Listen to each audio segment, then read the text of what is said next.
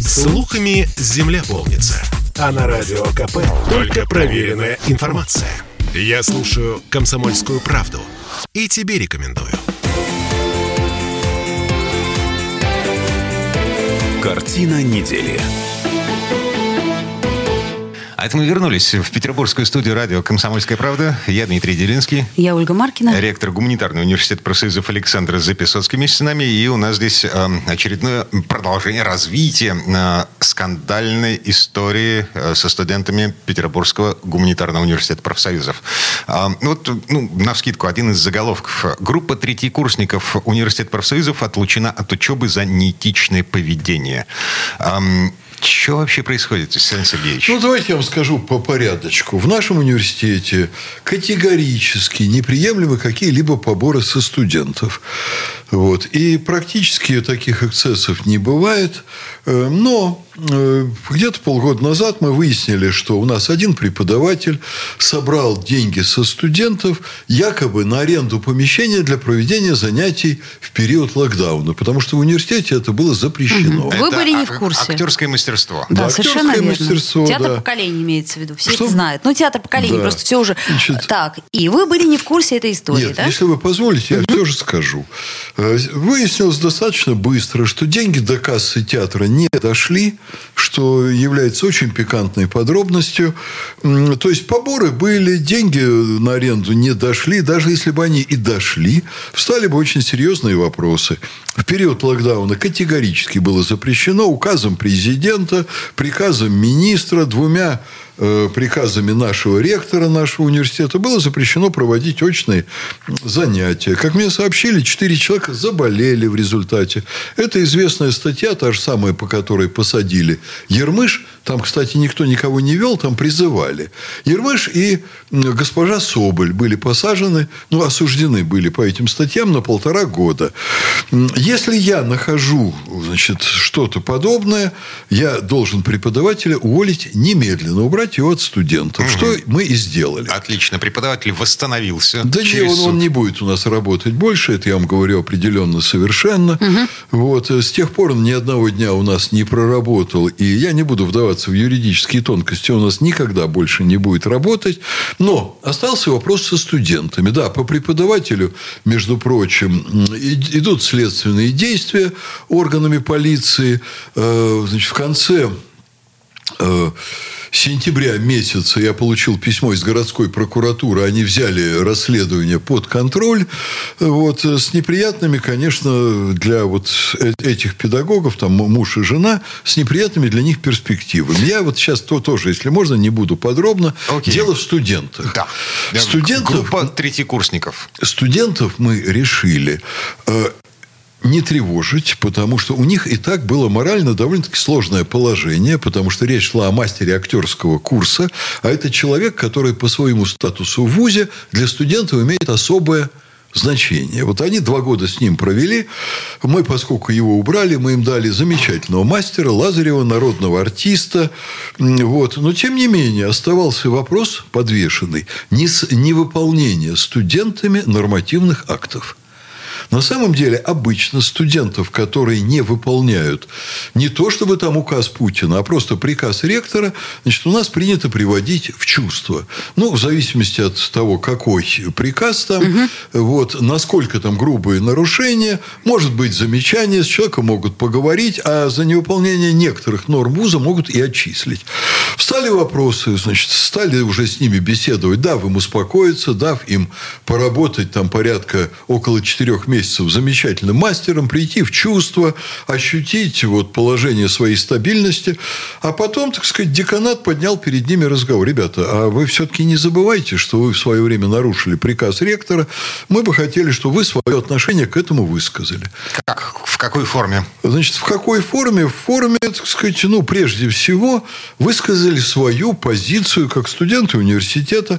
Обязательно для них выполнение, не обязательно выполнение. Ну, и далее из этого следовал ряд дальнейших действий. Тоже, если можно, я не буду сейчас вникать в детали и э, радиослушателей в это вводить. Но было предложено дать оценку своим поступкам. И вот здесь мы услышали сразу вещи примерно такие. По смыслу, конечно, формально это было сказано чуть мягче, но плевать мы хотели на ваши приказы. Угу.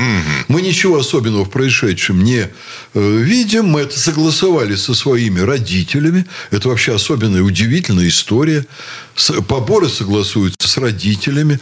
И дальше э, ситуация должна, э, начала развиваться достаточно драматично. Мы такое отношение в университете к своим нормативным актам, к порядкам, мы его не можем терпеть. Эта история нестерпимая. Да, значит, разговор начал обостряться, и в определенный момент эм, значит, студентка наша заявила, что ей плохо, у нее плохо с сердцем. Значит, она вышла из кабинета ректора, где был вот такой уже, ну, я должен сказать, не, неприятный для студентов разговор, я не буду это отрицать. Вот разговор, где, так сказать, была апелляция к морально-нравственным категориям различным. Вот это тоже было студентам непонятно. Студенты говорили, а мы что хотим, то и делаем. Смысл, опять-таки, вот такой. Хотя, может быть, другими выражениями. Ну, хорошо. Юношеский да. максимализм. Девушка, Значит, мы помним, да, а, она упала в обморок. Девушка сделала вид, что она упала в обморок, потому что профессионалы двух кафедр у нас по посмотрели и сказали, что были постановочные видеосюжеты, разобрали это в деталях. То есть, была актерская постановка. Тут же позвонили э, в полицию и заявили, что над ними в университете издеваются, что их якобы удерживают в ректорате, чего не было. После чего, значит, далее я решил, что Значит, вот такая обстановка, она требует уже, э, ну, скажем так, поскольку обвинения были в мой адрес, она требует э, участия иных компетентных товарищей из университета. Ученый совет все это заслушал, предложил создать комиссию. Комиссия начала разбираться в происшедшем, а там очень уважаемые люди, там 15 человек. Э, там значит, звезды там, науки, культуры, образования, люди чрезвычайно авторитетные и титулованные, очень мало от меня лично зависящие, потому что они могут составить честь любому вузу. Ну, вот я скажу, Ольга, наверное, поймет, там, например, такие люди, как Джейн Николаевна Катышева, выдающийся петербургский театровед. Катышева сказала просто, что Значит, Левицкие создали, это бывшие руководители, создали фактически секту, что они отступили от всех методик преподавания. То есть, первый год они работали по методикам Карагодского, второй год по своим никуда не годным методикам. Вот. Но секта – это определенный тип образования, который в чем-то внешне может быть похож на там, актерский курс, там есть какие-то внешние сходства. Но здесь это пошло очень далеко. Они вдруг, левицкие, применили в ВУЗе ту форму, которая может применяться только с несовершеннолетними детьми. Они они создали регулируемое ими, управляемое ими сообщество родителей. Но родители, которые, в отличие от обычных школьных родителей, они не находятся рядом с детьми. Они находятся там иногда на несколько тысяч километров. Это открыло им возможности манипуляций. Они, родители, убедили в том, что надо сдавать деньги. Родители реально ни о чем не задумывались. Им не приходило в голову, как-то, например, их дети два года работают без поборов – и вдруг Левицкий начинает брать деньги. Это несколько необычно у нас в ВУЗе. Так у нас никто никогда не делает. Вот. И потом уже, когда все это произошло, родители стали занимать оборонительную позицию, круговую такую оборону, а мы были правы. Они стали влиять на своих детей чрезвычайно сильно. И пошло драматическое развитие событий. Когда комиссия значит, пришла к ним для того, чтобы с ними начинать диалог, а вы понимаете, когда произошли вот такие конфликтные разные вещи, когда есть имитация обморока, когда есть звонки в милицию. Первый вопрос, который задает, да, Значит, кафедра, например, мультимедиа, тоже с очень крупными специалистами в этой области, она сказала, что все участники вот этой фейковой постановки, они должны быть отчислены. Вслед за этим кафедра режиссуры с достаточно крупными педагогами. Там, значит, их по численности немного, где-то около десятка. Но все чрезвычайно титулованные профессиональные люди. Они сказали то же самое. Те, кто вот в этом участвовал, должны быть отчислены. Но мы не можем взять и отчислить всю группу без разбора. Значит, мы должны разбираться, определить, что произошло. Там есть люди, которые вообще к этому не имели отношения. Есть и люди, которые деньги не сдавали. Были и люди, которые считали, что это неправильно правильно. Была там какая-то некоторая, ну, далеко не золотая средина, которая не была активистами вот в этих всех провокациях и фейковых постановках, но они активно не протестовали. То есть, с этим надо разобраться. Вот когда люди пришли разбираться, их послали в грубейшей издевательской форме, невиданной для нашего университета за 95 лет существования. Смысл такой, а пошли вы, вот, кто вы такие, мы вам не доверяем. При этом пришел мастер курса туда – и они мастеру курса и представителям там деканата и так далее говорят, мы вам не доверяем. Значит, в результате мастер отказался с ними работать. А сотрудники университета, значит, отказались с ними работать. И сейчас начинается, так сказать, новая стадия разбирательства. Это очень неприятно, но значит, задача комиссии, которая создана, отделить организаторов, зачинщиков, безобразников, в общем, от нормальных ребят, с которыми можно работать. Что за всем за этим стоит? Я вам скажу вот свое личное мнение, что, во-первых, абсолютно нетипичная для нас ситуация. У нас, э, ну, 30 лет моего ректорства были отдельные студенты, которые не хотели принимать нормы вуза. Вот. Но им говорили, если вы не хотите работать по нормам, которые установлены в вузе, значит, вы, конечно, вправе перейти в другой вуз. Вот. Бывает так, что люди поступили по ЕГЭ, хотят валять дурака, не хотят ходить на занятия, хотят, чтобы им, как в ряде других вузов, просто в зачетке ставили предметы. Вот. Мы им говорим, что у вас так не получится получится, стесните зубы, доработайте до конца года, переходите в любой другой вуз после этого. Вас везде возьмут с распростертыми объятиями. А здесь э, сплоченное сопротивление. То есть... Здесь вот работа по, так сказать, людям, э, люди работают по принципу секты. И они подминают под себя тех людей, которые не хотят занимать их позицию и не хотят в этом участвовать. Так а чего они требуют? -то? Но это не все. Они требуют чтобы их доучили два года, э, невзирая на то, что они не выполняют установленные нормы и правила.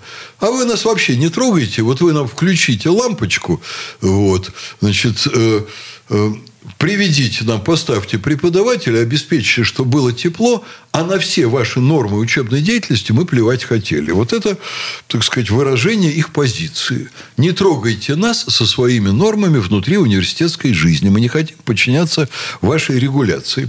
Значит, здесь две очень интересные вещи произошли.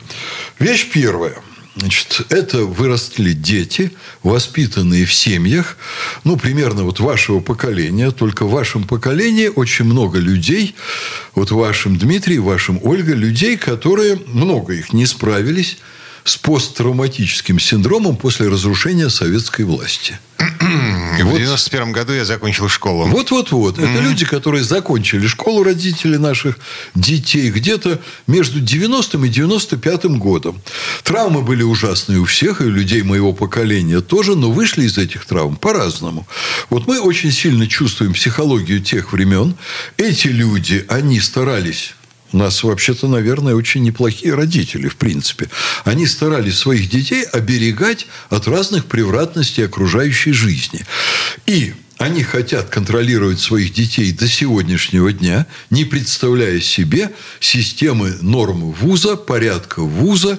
Э, находясь очень далеко, они хотят руководить своими детьми. Но для вуза это нестерпимо. Вот что они создали? Они создали вроде бы неплохую модель – в принципе. Мы сейчас в этом разобрались.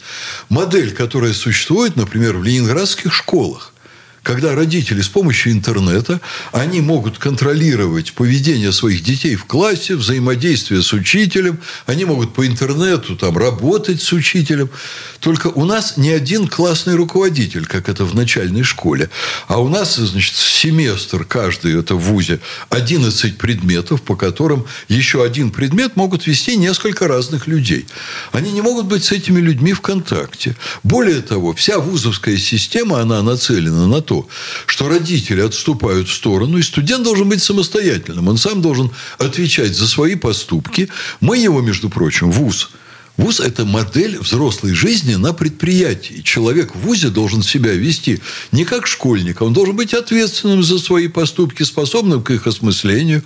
И мы вдруг видим детей, которые говорят, а мне мама сказала вот так – Я буду вот так делать. А мама обработана сообществом родителей, которые не видят реальной картины, не понимают реальную проблематику и до сих пор находятся под влиянием бывших педагогов, которые, начиная там с первого курса их взяли очень серьезный оборот, внушили, что они правы, что они заботятся о детях.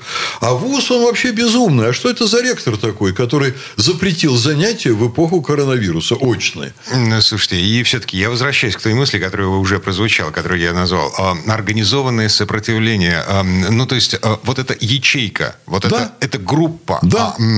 А, а, не говорит ли ам, сам факт ее существования о том, что студенты они ну, в достаточной степени самостоятельны. Они противостоят давлению, административному давлению с вашей стороны. Значит, э, они ни в какой степени не самостоятельны. Этот вопрос нами изучен как следует. Они находятся, я подчеркиваю, под влиянием родителей. Более того, родители сплотили в группу определенными методами, с определенной идеологией. И эта идеология, она сродни идеологии религиозной секты. Мы этот вопрос достаточно хорошо изучили. Уж поверьте, в том, что такое секта с точки зрения социологии, мы разбираемся. Там есть руководитель в секте, который фактически является наместником Бога, его авторитет, он совершенно непререкаем. Там есть э, свои внутренние нормы, которые ценятся членами секты намного выше, чем все остальное общество. Более того, и внушают, что они избранные, что они являются носителями истины, что внутри секты люди, они знают лучше всех окружающих, как им надо жить. Вот эта секта, которая противостоит на сегодня всему тому, что принято в университете. Это очень серьезная вещь. Так вы собираетесь их отчислить? Вы знаете, мы собираемся разобраться и каждому дать шансы остаться, кто поймет, что вел себя неправильно. Поп- Попросит прощения, больше не буду. А вы знаете, так сказать, в каких формах это выразить, другой вопрос, но человек должен признавать нормы вуза. Если он их не признает, он должен най- найти себе, ну пусть он у Левицких будет. Ну, этих бывших руководителей. Пусть они организуют там курсы, пусть они проведут образовательный процесс, как они хотят. Пусть Левицкие выдадут всем свои дипломы на здоровье. Вот. Но наш коллектив людям, которые не хотят работать по нашим нормам, государственные дипломы не выдаст. Слушайте, а как вы относитесь к тому, что родители обратились в Рособорнадзор и в Министерство образования с требованием снять вас с должности? Я отношусь чрезвычайно спокойно.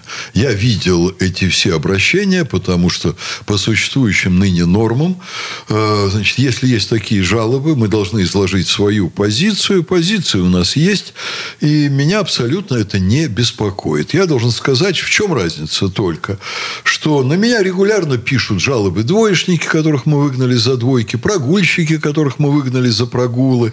Впервые, в общем-то, вот э, на меня пишут жалобы своего рода секта. Кстати, секта – это не мое слово. У нас в ВУЗе, я же не так близок к студентам, понимаете, у нас учатся сотни студенческих групп. Секта существует на сегодня в единственной.